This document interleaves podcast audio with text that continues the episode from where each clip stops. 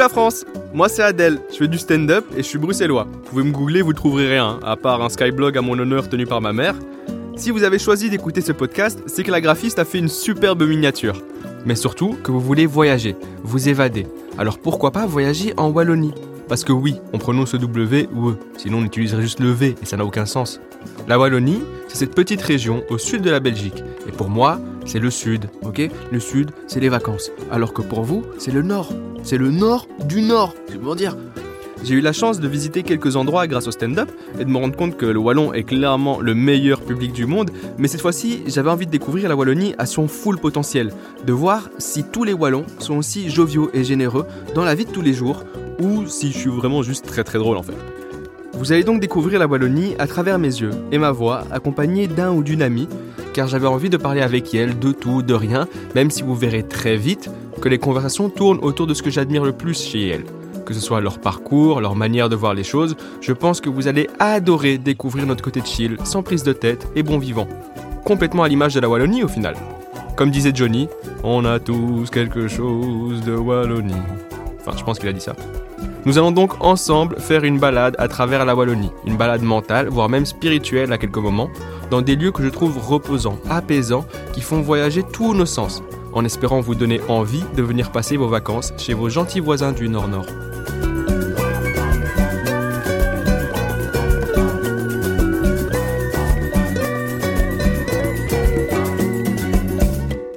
Épisode 1 À la recherche de Père Castor. Mes premières vacances, perso, je les ai faites en famille. Il était donc logique pour moi de commencer à discuter de relations familiales saines et de vacances heureuses et sans dispute. Donc j'ai emmené le mec le moins matinal qui existe, mon pote Nikos, qui est aussi stand-upper, pour se lever tôt et voir la nature se réveiller sur un lac à quelques kilomètres de chez vous, dans le nord, à Virel. Ça se situe entre Charleville-Mézières et Maubeuge. C'est le nord du nord, quoi. On va passer une nuit au bord d'un lac, dans une cabane, slash sauna, slash chalet. Et une fois qu'il est à l'aise et en confiance, paf Réveil à 5h du matin et on va retrouver le père Castor. Et vu que Nico était là, bah j'en ai profité pour savoir si j'étais le seul à avoir une famille bizarre.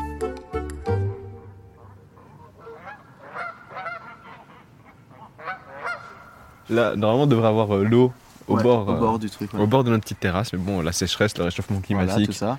euh, Nicolas petite- Hulot. Voilà. euh, petite, Dominique euh, Strauss-Kahn. je, je ferme en attendant. hein. Pour juste. Mais. euh, ah, allez, au téléphone de toute façon. Le garçon qui a du mal à articuler là, il s'appelle Nikos. Il fait aussi du stand-up. Faut savoir qu'on a commencé au quasi même moment. On est donc rentré en même temps dans la petite famille du stand-up belge. Donc là, c'est quand même très très beau. On a une putain de vue. Il y a le, en fait, il y a le ciel Ouais. qui, qui réfléchit sur l'eau. C'est Ouais. incroyable. Quoi. Et Il y a au milieu un petit, une petite, un cygne ou une oie, je sais pas ce que c'est, qui plonge. C'est très Des mignon. petites jumelles qui ont été fournies dans la chambre. Donc euh, Ouais. à tout moment, on peut regarder, on peut Ouais. se régaler. quoi. Et c'est ouf. T'as déjà été dans des endroits comme ça? Mais pas dans les, pas dans ces conditions. J'ai jamais dormi au bord d'un lac, euh, Mhm. dans une cabane faite pour. Mais j'ai toujours vu, euh, tu sais, c'est les, les nuits insolites, le logement insolite, les bulles, machin. c'est que je te dis, ah, j'aimerais trop le faire, et puis tu vois le prix, tu fais, je vais pas le faire. C'est très chill. Et il y a trois cabanes. Et euh, c'est très agréable. C'est-à-dire, en fait, tu sais qu'il y a personne, tu vois. Oui, de toute façon, je pense que même quand il y a des gens, en vrai, c'est pas le. Ouais. Comme elle disait, c'est pas le truc de faire un max de teuf et de max de bruit, quoi. Ouais, exactement. Tout le monde est très chill. euh. Exactement. Ouais. J'avais une première question, je vais te la poser maintenant. C'est la question que je pose à tout le monde au début de podcast. Ça va. C'est quoi ton image de la Wallonie?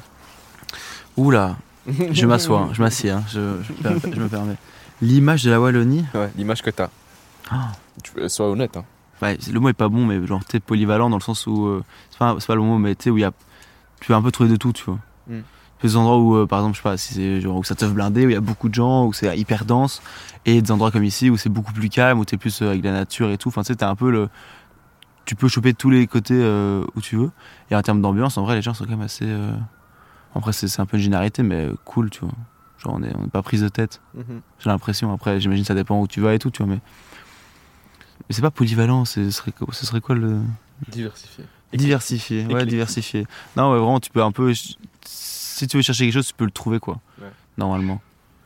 Voilà, il a, il a confirmé ce que je viens de dire. Là, on est donc posé dans la cabane, au fond du jardin, mais surtout au bord du lac. Mais quand je dis au bord du lac, c'est vraiment au bord du lac. hein. La cabane, en plus, elle est entièrement en bois, avec un poêle à bois dedans. Au début, j'étais pas convaincu par cette association, mais dès qu'on a mis des petites bûches dedans, il a commencé à faire super bon et on s'est posé dans nos lits. On a pu regarder les étoiles grâce à une sorte de dôme en vitre au-dessus de nous. En gros, tu peux dormir à la belle étoile sans avoir froid. Win-win. T'es déjà venu en vacances en Wallonie, toi? Ouais, j'avais- je m'étais fait, euh, j'avais loué une péniche euh, à Liège euh, deux jours pour euh, écrire. Ok. Et euh, ouais, en vrai, c'est rigolo. Enfin, tu sais, tu... Vu que maintenant j'habite à Bruxelles, juste le fait de sortir de Bruxelles, c'est déjà un. Allez, euh, c'est déjà des vacances. Enfin, sais. T'es déjà T'es dépaysé. pas, t'es pas, ouais, ça, t'es dépaysé, t'es plus dans la capitale où il y a beaucoup. En fait, tu te rends, en fait quand t'es quand t'es à Bruxelles tout le temps, tu te rends pas compte que que c'est beaucoup de bruit, que c'est beaucoup de gens tout le temps, que Mhm. c'est beaucoup de. Et c'est quand tu vas dans des petits endroits comme ça, comme ici, des petits villages, des trucs où c'est beaucoup plus calme, où tu te rends compte que. Tu sais, euh, quand, c'est comme quand je retourne chez mon père qui habite près de Genappe, où juste euh, tu te tais et t'entends rien en fait. Mm. Tu vois, il n'y a, pas- y a pas de voiture, il n'y a pas de klaxon, il n'y a pas de gens qui gueulent. Enfin, c'est en mode Ah ouais, juste, ça existe en fait, euh, le calme. Mhm. Je crois que je suis déjà venu en camp à Couvin, je suis à Libramont, c'est bon, beaucoup plus loin, mais c'est dans tous les bleds de, de- de Belgique. Ouais. Avec les scouts, euh, tu, tu visites blindé. Et du coup, tu te rends compte de tous les, les- toutes les parties de campagne qu'il y a aussi, quoi. Qu'on oublie souvent, mais. T'as fait les scouts longtemps? Ah ouais, ouais, de, mais. Jeune, genre 6-7 ans, à, euh, j'ai arrêté il y a 4 ans, donc. euh, non, il y a 2 ans. Donc, non, il y a 3 ans. Bref, jusqu'à mes 21, quoi. J'ai fait 2 ans de chef et, et tout. Donc, je fais. Ouais. Un, un an de baladin, 4 ans louveteau, 4 ans scout, 2 ans Sherpa et 2 ans chef. Donc, euh, quand même bon. ouais, cursus mais complet, une, belle, une belle petite partie, quoi. Donc, j'ai eu le temps de visiter un peu.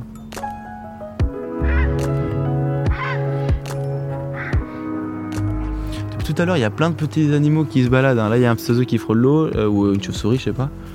Ah non, mais c'était clairement une chauve-souris qui est passée. Pour que vous, vous- qu'on vous donne un truc euh, géographique, on est vraiment à la frontière française, quoi. On est, ouais, ouais, on est euh, dans, dans le bas bas de Namur. Donc on est vraiment à, à- à 15-20 minutes de la frontière française, quoi.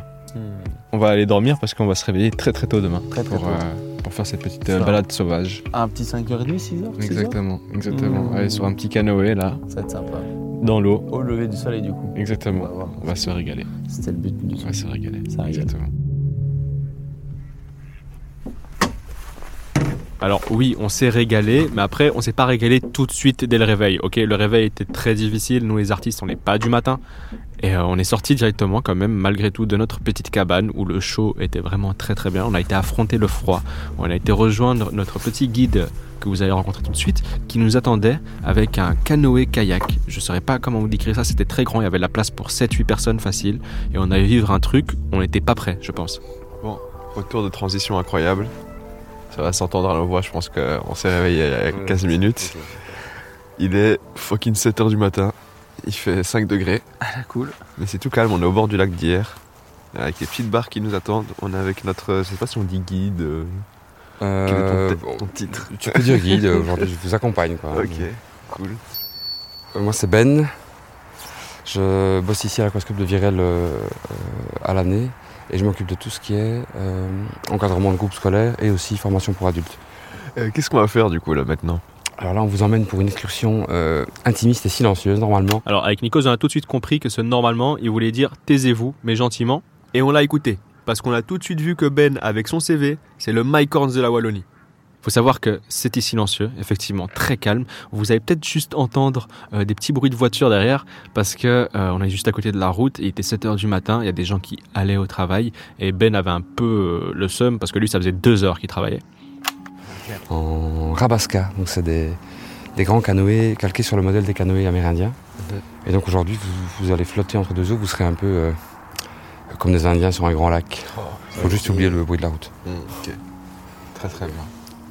Le moment clé, en fait, il est maintenant. C'est, ce passage qu'on vit jamais. hein. Tu disais, euh, rare- je rencontre rarement quelqu'un si tôt. Ben, en fait, on rencontre rarement la nature si tôt. La plupart des gens à cette heure-ci sont encore dans leur lit. Et du coup, c'est des moments qu'on vit jamais entre loup et chien. Et ici, on, on additionne deux moments qu'on vit jamais. Il y a le moment entre loup et chien, il y a le moment euh, où en fait, tu vas te retrouver, regarde, euh, à l'interface de quelque chose. En fait, tu vas flotter sur le sur le miroir de l'étang. Donc c'est vraiment bizarre. T'es pas dans l'eau, t'es pas dans l'air, t'es dans un espace entre les deux. Vous allez voir, c'est une chouette sensation de bon matin.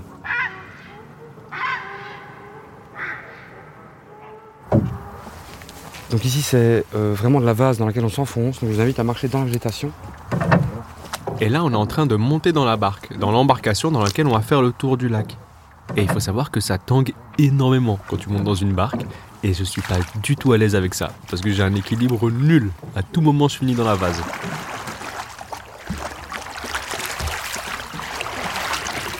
Donc voilà, sur l'étang de Virel, si vous étiez venu euh, il y a 500 ans ici, en fait, vous n'auriez pas trouvé d'eau. Vous auriez trouvé une, une vallée marécageuse, comme il y en a plein dans la région.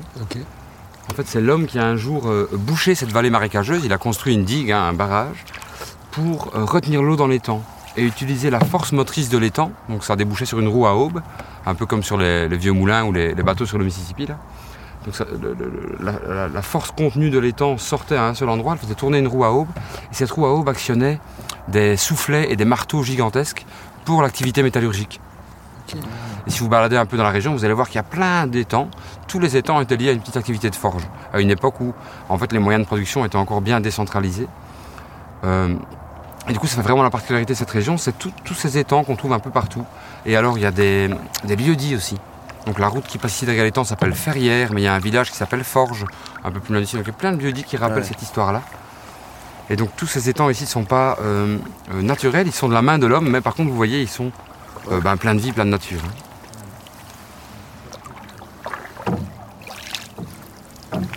On va s'accrocher encore un peu à la nuit, hein. on va euh, aller vers le reflet de la lune en attendant que le soleil se lève.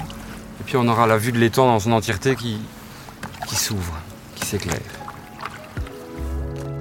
Alors, effectivement, les amis, là, ce qui se passe, c'est vraiment un moment magique. Vraiment, euh, je pense pas que j'aurais pu vivre ça un jour. On était tout seuls sur le lac. Le seul bruit que vous entendez, c'est nos rames. Et c'est le seul mouvement qu'il y avait dans l'eau. C'est nos rames qui rentraient dans l'eau. Et là, on se dirigeait donc d'un côté du lac, vers la lune, comme l'a dit Ben, pour pouvoir, au lever du soleil, voir l'entièreté du lac par la suite. Et actuellement, on avait un peu l'impression d'être euh, ce petit personnage de DreamWorks qui, au début de chaque film, tu il pêche un petit truc depuis la lune. C'était exactement la même sensation, la même ambiance.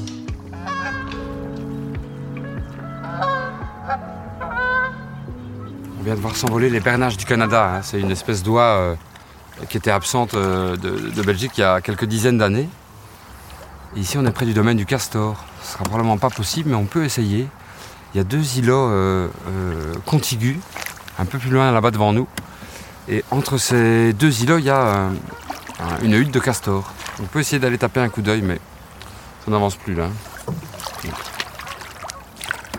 Là, on avait effectivement un peu du mal à avancer parce que, voilà, dû au réchauffement climatique, à la sécheresse qu'il y a eu cet été, euh, le niveau du lac a drastiquement baissé.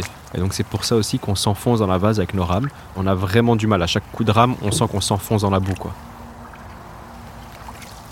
Voyez d'ici, on distingue vraiment bien la calestienne. Donc cette bande de calcaire, euh, je vous parlais tantôt, qui fait que seulement quelques kilomètres de large, qui traverse toute la Belgique de- d'est en ouest, et qui en fait, dû au fait qu'elle est composée de calcaire, elle rayonne très fort.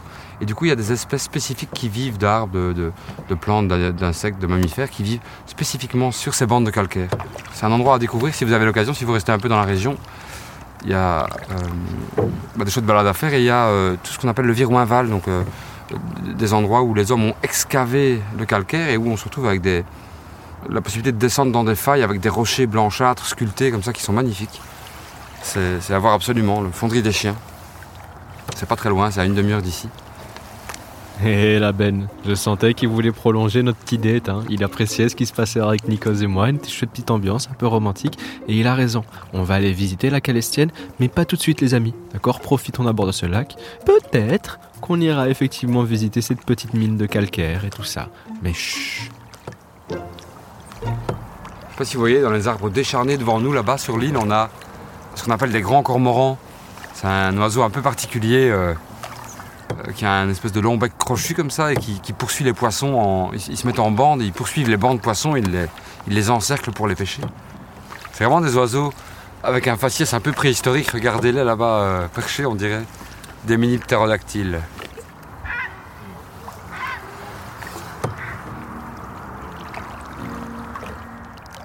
Je propose d'attendre que le soleil se lève. hein. Il va apparaître derrière la butte là. Et alors, euh, euh, pour ne pas cailler, peut-être que vous prendrez euh, un thé ou un café. Là maintenant Oh waouh Oh là là, quel homme. Qui veut quoi Oh, je prends un petit café là. Le petit cafard. Il nous a régalé le Ben. Vraiment, c'était la surprise du chef. Il était déjà très très haut dans notre estime, mais là, il est arrivé au Mont Rochemort quoi. Le mec, il a sorti le café, le thé. C'est tout petit, hein. c'est un petit geste, mais il faut savoir qu'on était au bord de l'eau, levé de soleil, il faisait un peu frisquet. Il nous sort le petit thé. C'est un pur moment de délice qui réchauffe notre âme. Plus grand, il me faut un lac et un canoë. Et un thermos pour le café. Tous les matins, frère, tu te fais ça. Ta vie n'est plus la même. Ah, on, avait le castor devant nous là en fait. Je sais pas si vous avez vu. Ah non Donc tantôt probablement le, le ragonda, mais là le castor il vient de s'immerger. On a bien vu sa queue, regardez. Ah ouais Il vient de ressortir. On va attraper ce bâtard. Ouais, vous pouvez, vas-y, euh, à la poursuite du castor. Ouais. De toute façon, il nous bat. Hein. Ah ouais? Père Castor. Raconte-nous une histoire. Père Castor. Hop là. Elle est partie. Il a disparu. Ouais, donc t'as jamais fait sur le truc C'est un truc que t'avais déjà envisagé de faire avant Des petites journées comme ça, des petits week-ends, des trucs comme ça Ah vraiment, moi j'adore. euh, comme je t'ai dit, quand je suis parti en nature, euh, deux, trois jours euh, sans rien, sans tente, machin. Ouais.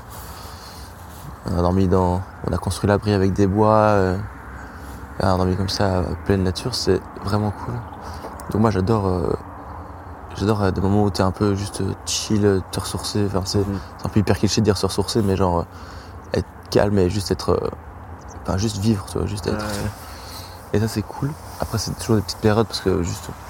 Bah, je peux pas me permettre de partir plus en vrai. Même si je devrais peut-être me forcer, en vrai, je pourrais le faire, mais voilà. Faire une espèce de retraite, euh, Ouais, ne serait-ce que plus que 4 jours, quoi, tu vois. ouais, c'est ça. Ouais, pour vraiment avoir le temps de déconnecter, tu vois. Là, mais après, je pense que c'est une question d'habitude. Moi, je sais que mes parents, j'ai jamais fait d'activité comme ça, tu vois. Ça ressemble à quoi vos vacances en famille? Mais c'était plus, euh, on va quelque part, plage ou quoi, et en fait, on, juste, on se régale, on se repose, on chill, tu vois. Tu sais, ouais, il y a des gens, ils vont faire des activités tout le temps, ils vont à des musées, ils font des trucs, ils sortent, ils... En vrai, c'est cool, mais c'est vrai que moi, j'aime bien quand même le côté vacances où tu fous rien, quoi. Où tu, où tu chill, tu te reposes. Ouais. Ouais, ça. Je comprends. Donc, il y a les deux. Mais du coup, c'est vrai d'avoir un budget activité. J'avais lu ça dans un livre que je suis en train de lire, là, que un pote m'a conseillé, ben, Jules, euh, qui dit que c'est mieux de mettre son argent dans des activités comme ça que des trucs matériels. Parce qu'en fait, euh, le fait déjà d'acheter une activité, dans, même dans 3 ou 4 mois, ça te procure un bonheur pendant ces 3-4 mois, en sachant que l'activité va arriver, Ouais. tu vois. Et en plus de l'activité qui après te crée des souvenirs et des expériences et tout. Et donc en fait c'est plus rentable quoi qu'un bien matériel en fait. Et, tu te régales quoi. Est-ce que vous voulez mettre pied à terre? Aller voir du côté du sanctuaire, mais à pied? On peut faire ça. Ouais. hein. C'est vous qui dites, hein je... je- Faisons. Ok, alors on va aller débarquer au bout du monde. Alors je sais, je sais qu'on n'a pas l'air hyper emballé par l'idée. Il faut savoir qu'on ramait entièrement, donc on était déjà un peu fatigué. Et là, il nous dit qu'on va aller au bout du monde. On se dit what?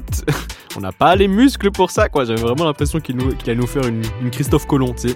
En mode non mais ne inquiétez pas les gars, je connais la route, c'est pas loin. Il commence à chauffer, hein Ouais.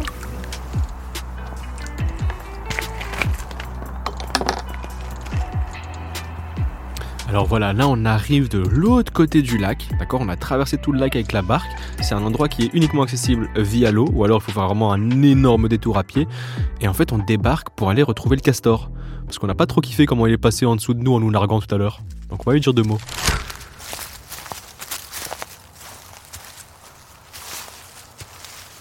Ça fait un peu jungle, hein Ouais, moins chaud que- qu'au soleil, hein Non, mais avec la lumière qui passe à travers et tout, c'est c'est stylé, je trouve.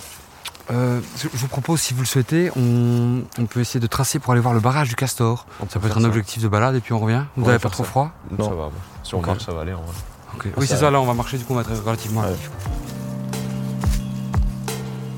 Et là on commence à marcher, et même pas à 50-100 mètres. Ben s'arrête brusquement, on sait pas du tout pourquoi. Et il nous tend un truc.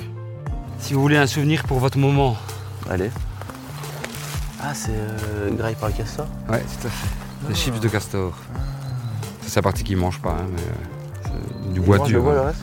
Euh, en fait, ils mangent l'écorce, ils mangent la partie périphérique de l'arbre parce que c'est la partie dans laquelle il y a du sucre, en- Ok. entre gros guillemets. hein, mais euh, la sève élaborée de l'arbre, elle circule juste sous la sous l'écorce Et donc lui, son alimentation, notamment en hiver, c'est l'écorce de, de- de l'arbre. Et par contre, on reconnaît bien les, les tailles de castor au fait que le, le- le bois va toujours être taillé en biseau ou en pointe de crayon. Sur les petits Ok. troncs, c'est en biseau, mais sur les troncs plus larges, c'est vraiment une pointe de Ouais. crayon où il laisse une charnière au milieu. Et tu peux toucher, enfin je sais pas si vous aviez déjà vu, mais tu peux toucher, on voit bien les traces dedans. Tu vois, il a deux incisives, enfin, il a quatre incisives, dont deux euh, mobiles à l'avant. Il fait Ouais, il y en a une qui est un peu cassée, je crois. Il, a, il a une, il a une. Docteur Nikos.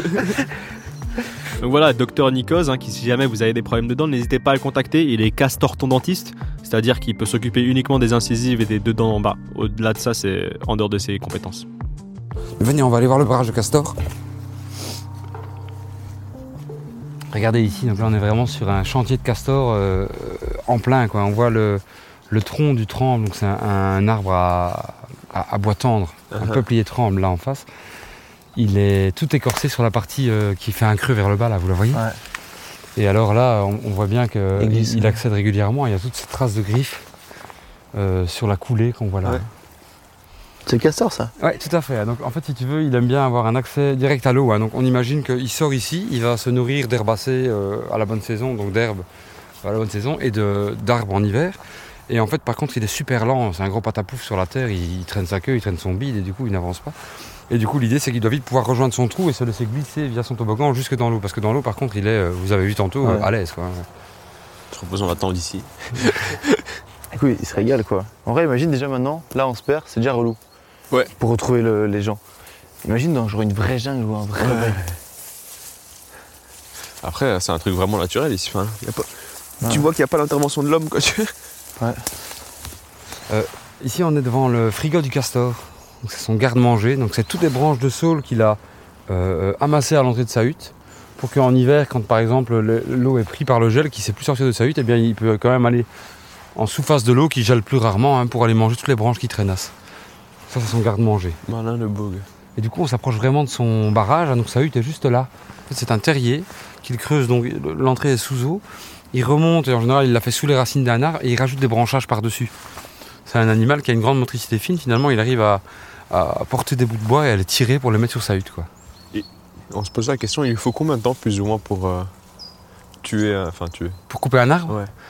euh, ça, ça dépend, mais on, on considère que sur des calibres comme ça, on est sur 2 ou 3 heures. Quoi. Ah ouais, pour un truc de ouais, 30-40 cm de diamètre. Ouais, c'est ça. Et alors, on dit qu'il va jamais le couper jusqu'au bout.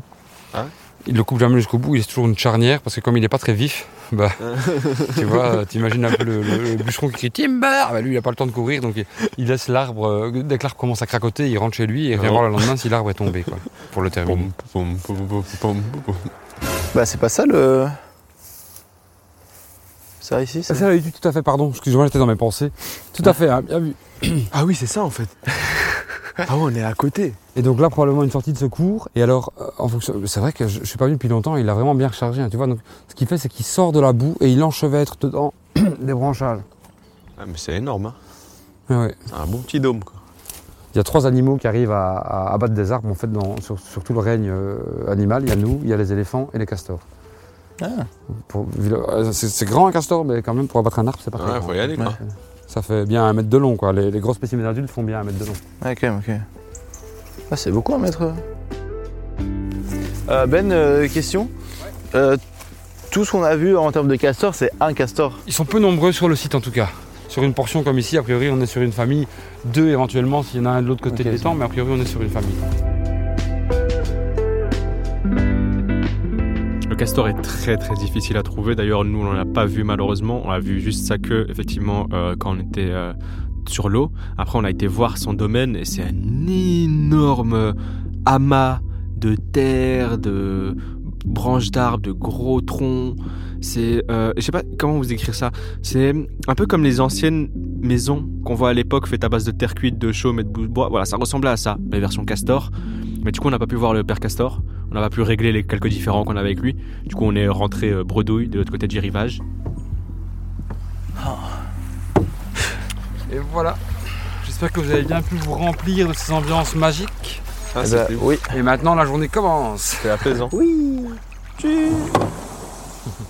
Terre Ah. en vue.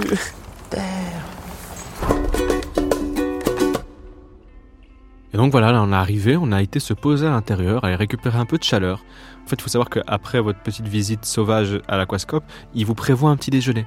Quoi, avec euh, boisson chaude, thé, café, petite tartine, petit pain perdu, petit... euh, petit tout, quoi, le petit déjeuner continental, comme on aime à l'appeler chez nous. Et c'était encore une fois tout ce qu'il faut, quoi. Moi je dis, il faut juste ça, des amis, une bonne balade et une bonne bouffe, et on discute à la cool.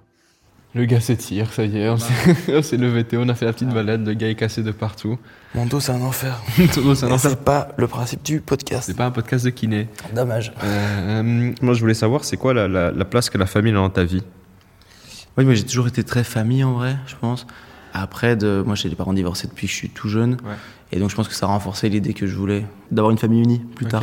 J'ai toujours misé, et moi je me suis toujours imaginé plus tard le cliché d'avoir une belle maison dans une famille, machin. Enfin, dans une famille, non. Avec une famille euh, cliché dans le sens euh, ma femme, deux enfants, et c'est tout, tu vois. Le petit chien, les chats. Ouais, c'est ça, vraiment le côté euh, tout le monde s'entend bien et tout. Et je pense que c'est un, c'est parce que j'ai compensé de Ouais. ce que j'ai pas eu moi, tu vois. Ouais. Ont quand même une grande place dans, dans la vie, quoi.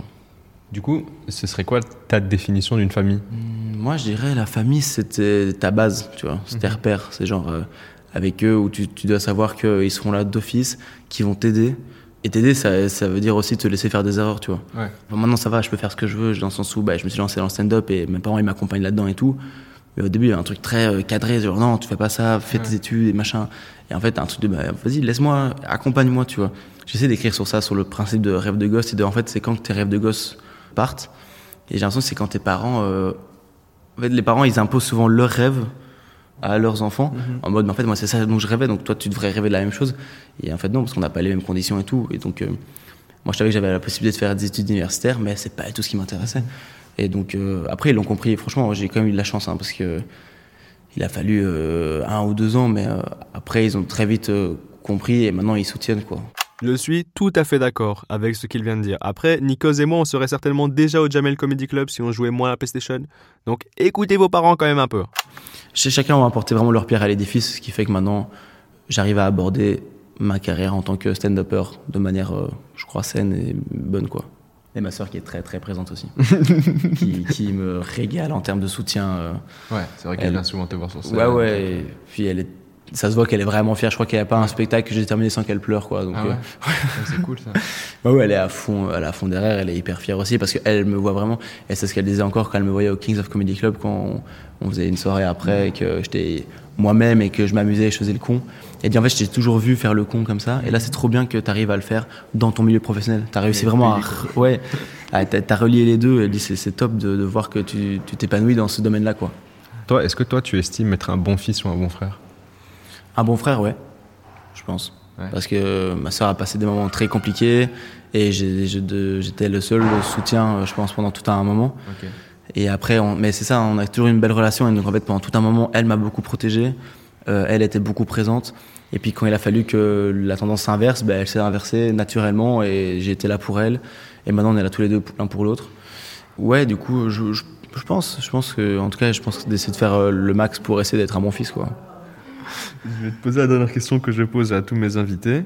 Après, toi, c'est différent parce que tu es celui que je pense dans tous ceux que j'ai invités qui avait le plus gros euh, bagage avec la Wallonie. Entre guillemets, c'est Ouais. L'habitude- t'es peut-être celui qui a le plus bougé en Wallonie avec les camps Mhm. scouts et tout. Euh, Est-ce que cette petite journée qu'on a eue t'a fait découvrir un nouvel aspect de la Wallonie T'a fait découvrir quelque chose euh, que tu ne connaissais pas? Alors, euh, en vrai, non. Ok. Dans le sens où euh, je crois que j'avais déjà été dans ce genre d'environnement. Comme j'ai dit, je suis allé faire du camping en vrai. À mon avis, c'était à un kilomètre d'ici. Donc, mais par contre, ça m'a. En fait, à chaque fois que je fais ça, ça me rappelle À quel point c'est cool à quel point c'est cool, à quel point il faut faire ça plus souvent et, euh, et ça te replonge dans une bonne vibe, quoi. Donc, euh, donc ça m'a pas fait découvrir, mais ça m'a rappelé, ça m'a remémoré plutôt des chouettes trucs. Et euh, après, par contre, pour le coup, c'est quand même la première fois, je crois, que je fais une petite balade comme ça à l'aube, en canoë, dans un lac. En plus, avec un guide donc, on- qui t'explique des trucs et tout. Donc, euh, donc ça, c'est quand même la première fois. C'était, c'était une chouette expérience, quoi. Lourd. En fait, c'est des trucs qu'on oublie, et peut-être même de plus après le Covid, Ouais. où on a perdu l'habitude de sortir. En fait, se rappeler qu'il y a des activités comme ça que tu peux faire avec tes potes, avec ta famille, justement, avec, euh, avec ta meuf, avec euh, un date, je sais pas quoi. En fait, des trucs qui sortent un peu de l'ordinaire, qui sont pas difficiles d'accès, et qui te font vivre des expériences euh, de ouf, et, et trop bien, tu vois. Donc c'est cool le, le, le principe de ce podcast, de faire découvrir, en plus aux Français, des activités que même des Belges, en fait, oublient Ouais. d'aller voir, quoi. Ben, merci beaucoup. Voilà. Ce sera certainement la conclusion de ce podcast. Ah, yes. C'est je l'ai c'est eu. l'honneur. Ça fait une semaine que je l'ai travaillé. Merci beaucoup, poteau. Merci À bien. plus. Ciao.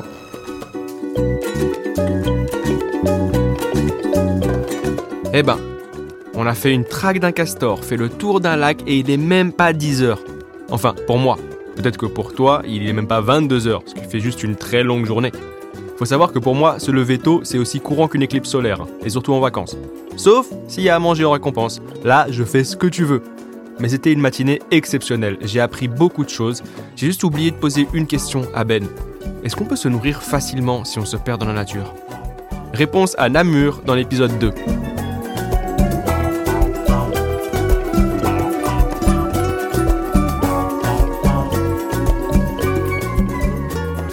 Alors on part est un podcast produit par visitewallonia.be, écrit par moi-même, Adèle. La musique est composée par Thomas Rosès. La réalisation et la prise de son ont été assurées par Adèle Itel Elmadani et Elisa Grenet.